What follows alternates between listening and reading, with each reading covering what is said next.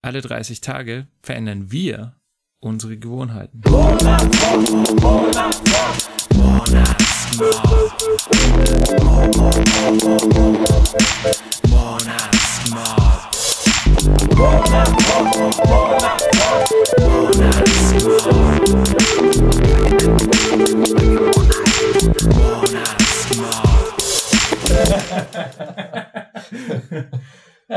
hi, hier ist Alex Und der Stefan. vom Monatsmob! Wir sind zusammen, Alex. Nicht über Skype getrennt, sondern zusammen in deinem Strandkorb. In meinem Strandkorb, genau. Voll cool. Ja, und wir haben die Gelegenheit gleich genutzt und vorher zusammen meditiert. Mhm, auch zum ersten Mal. Ja, Heute ist der 16.11. Ich bin in Nürnberg zu Besuch und da hat sich angeboten, dass wir, das, dass wir uns endlich mal wieder sehen seit Irland. Nicht bloß über Skype und dass wir auch zusammen meditieren. ja, ja, ja. Und genau. es war schön. Ja, und ja, wir haben ja einen Zwischenstopp. Das heißt, wir berichten mal so ein bisschen, was wir in den letzten, äh, was, 15, 16 Tagen Mhm. ähm, so erfahren haben beim Meditieren. Ähm, Ich fange mal an. ja, fang mal an. Gut. Also ich bin ähm, ziemlich gut eingestiegen. Mit Mhm. Wir haben beide Headspace gemacht am Anfang, die App, die wir auch empfohlen haben in der ersten Folge, oder die uns empfohlen worden ist auch. Also englische geführte Meditationen, jeweils zehn Minuten lang. Und ähm, ich habe es zusammen mit meiner Freundin am Anfang gemacht und das hat dazu geführt, dass wir immer abends meditiert haben. Das war die ersten zwei Folgen, war das super, da war ich richtig motiviert und hat sich gleich richtig gut angefühlt. Und dann ist aber so ein bisschen die, die Anfangsmotivation ein bisschen weg gewesen und, und ich glaube, das Problem war, dass ich einfach recht spät immer meditiert habe, zum Teil erst um 10 Uhr abends. Und dann habe ich so viel gegähnt, ich habe es ja schon erwähnt in der Facebook-Gruppe, dass ich, genau, dass ich nur noch mit Gähnen beschäftigt war. Und da muss man auch viel schlucken und ich bin so ein auditiv äh, reizvoller Mensch, Okay. reizbarer Mensch und dann höre ich nur auf mein eigenes Schlucken und bin dann abgelenkt und deswegen ähm, seitdem Headspace aus ist, mache ich auch was anderes, seitdem die ersten zehn Tage aus sind und habe auch früher meditiert und das ist viel, viel besser. Also das ist eine Erkenntnis, die sich abzeichnet, die noch nicht gefestigt ist, aber das ist das Erste, was ich berichten kann. Wie ist bei dir? Also ich habe ich hab eigentlich schon auch schon über alle Zeiten am Tag, ähm, aber das stimmt, je später, desto schwieriger ist es. Hm. Und eigentlich, ich finde auch, man nimmt weniger mit, weil ähm, man zieht da ja Energie raus und Kraft raus aus dem Meditieren. Ich fühle mich dann auch immer so ein bisschen, als ob ich frisch aufgestanden wäre. Hm. Deswegen ist es eigentlich, äh, am Morgen ist es nett, aber am Nachmittag ist es eigentlich auch richtig gut, weil man nochmal so einen Energieschub bekommt irgendwie. Hm. Und ich habe es auch zweimal genutzt, wie ich irgendwie gestresst war, Kopfschmerzen und ich habe es echt zweimal geschafft, dass meine Kopfschmerzen danach so gut wie weg waren. Okay. Also gut. das ist wirklich ähm, richtig gut, ja. Hm. Ich meine, man muss dann zwar halt zehn Minuten, fünf Minuten investieren oder so und es kostet in dem Moment auch echt Überwindung, weil du eh schon ein bisschen so oh, und gestresst und auch jetzt auch noch meditieren. Aber das ist wirklich äh, sehr sinnvoll investierte Zeit. Hm.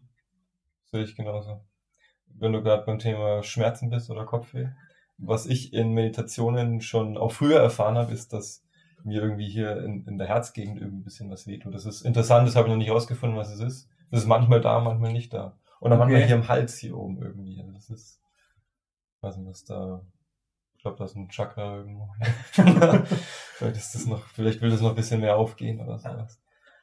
Das ist interessant, weil, ähm, also ich, wie Stefan schon gesagt hat, Anfang haben wir Headspace gemacht. Ich, ich. Ja, ähm, das war, das war okay. Das war ja nur eine Stimme irgendwie, die die Meditation geführt hat. Hm. Aber ich bin ja dann irgendwann schon Tag 8, 9 bin ich dann umgeschwenkt auf äh, calm.com.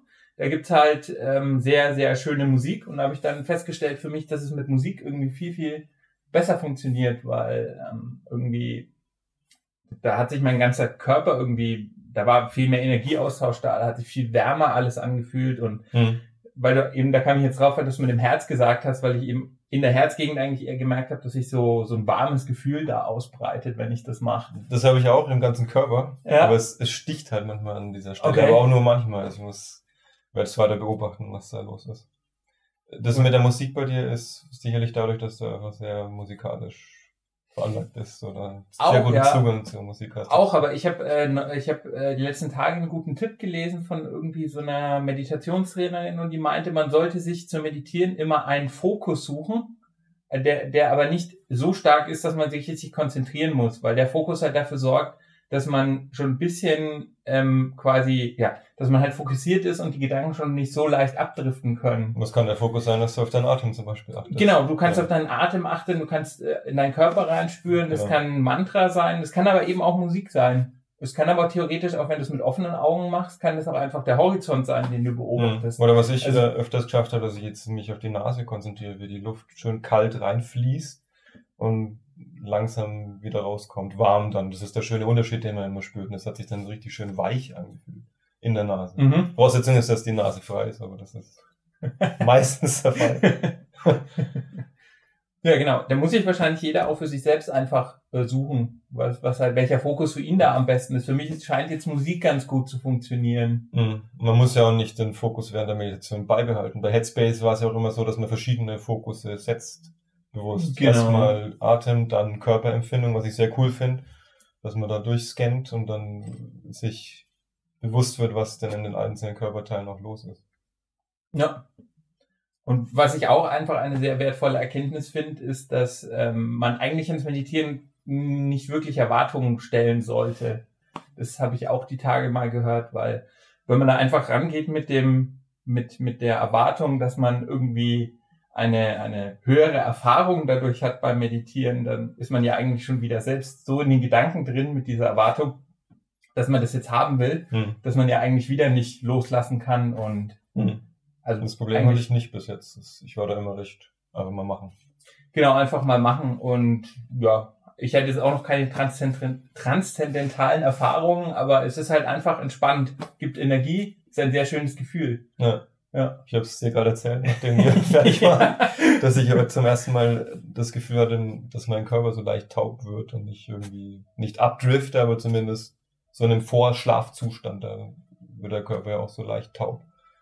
Also muss jetzt nicht das Ziel sein, oder aber ich denke, man sollte sich auch nicht verschweren gegen solche Erfahrungen, wenn die dann kommen. Ja, ja genau.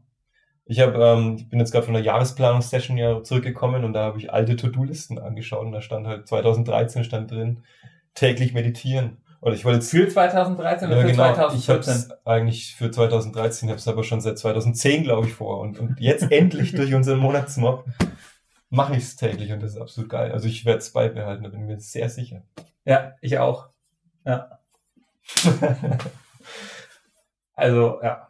Also es ist, glaube ich, auch insgesamt ein weiter Weg, wenn man da, ich meine, es ist jetzt schon gut und schön, aber das erfordert schon auch Training. Ja. Weit mehr als 30 Tage.